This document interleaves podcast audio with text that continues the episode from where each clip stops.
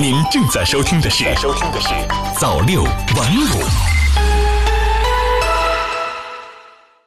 朋友你好，今天是二零二零年三月二日，星期一，欢迎收听早六晚五早间新闻。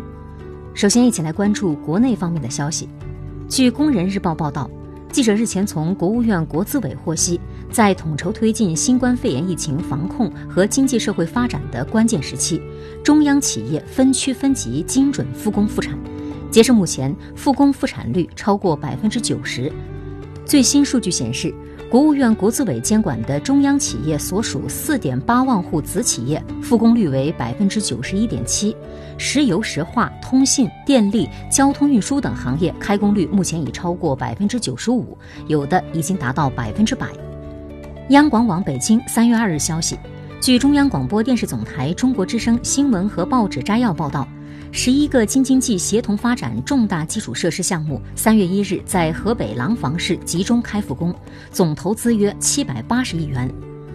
新华社北京三月一日电，解放军总医院第五医学中心临床检验医学中心日前顺利通过军委后勤保障部和北京市卫健委批准，成为军队首家新型冠状病毒实验室诊断确诊实验室。新华社北京三月一日电。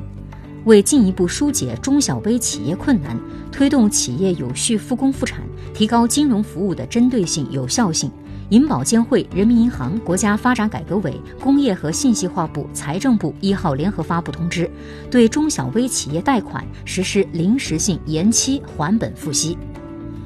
新华社北京三月一日电。交通运输部应对新冠肺炎疫情联防联控机制一号印发通知，要求即日起全面暂停离汉、离鄂和进出京跨城的网约车、顺风车业务，坚决防止疫情通过网约车、顺风车从武汉、从湖北输出，坚决防止疫情通过网约车、顺风车输入北京。光明网消息，三月一日。国务院联防联控机制就依法有效防控海外疫情输入有关情况举行发布会。海关总署卫生检疫司司长林伟表示，为了支持中欧班列的发展，在二月二十四号，海关总署出台了支持中欧班列发展的十条措施。这十条措施当中，包括允许企业自主选择在进出境地或者是属地口岸办理货物的清关手续，支持中欧班列枢纽站点的建设。促进中欧班列多式联运业务的发展，支持利用中欧班列开展跨境电商、快件、邮件运输业务，支持在中欧班列关键物流节点城市根据需要建设保税监管场所，利用保税制度的优势来助推班列发展，高效集约的开行中欧班列等等这一系列措施。这些措施的推行将极大提升中欧班列跨境运输的便利化水平，释放中欧班列运能，扩大进口，加强信息共享和互联互通，进一步促进沿线各国的经贸往来。新华社石家庄三月一日电，河北省政府二月二十九号发出通知，经省扶贫开发和脱贫工作领导小组同意，批准围场满族蒙古族自治县等十三个县和涿鹿县赵家棚区退出贫困县。这标志着河北省的贫困县全部摘帽，从此告别区域性整体贫困。接下来再来关注国际方面的消息。新华社吉隆坡三月一日电，马来西亚前副总理毛希丁三月一日在国家皇宫宣誓就任马来西亚总理。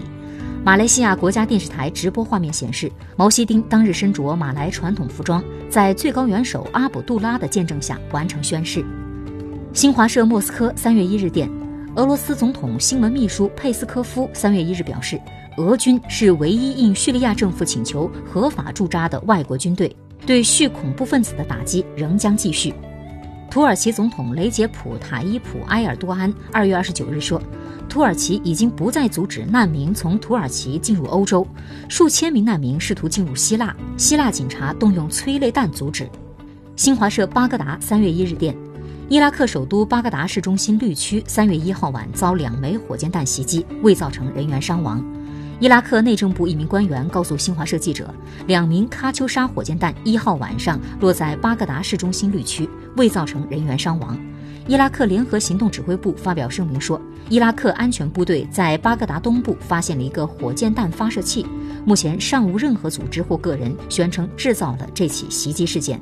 绿区位于巴格达市中心，是伊拉克政府机构以及美国和英国驻伊拉克大使馆所在地。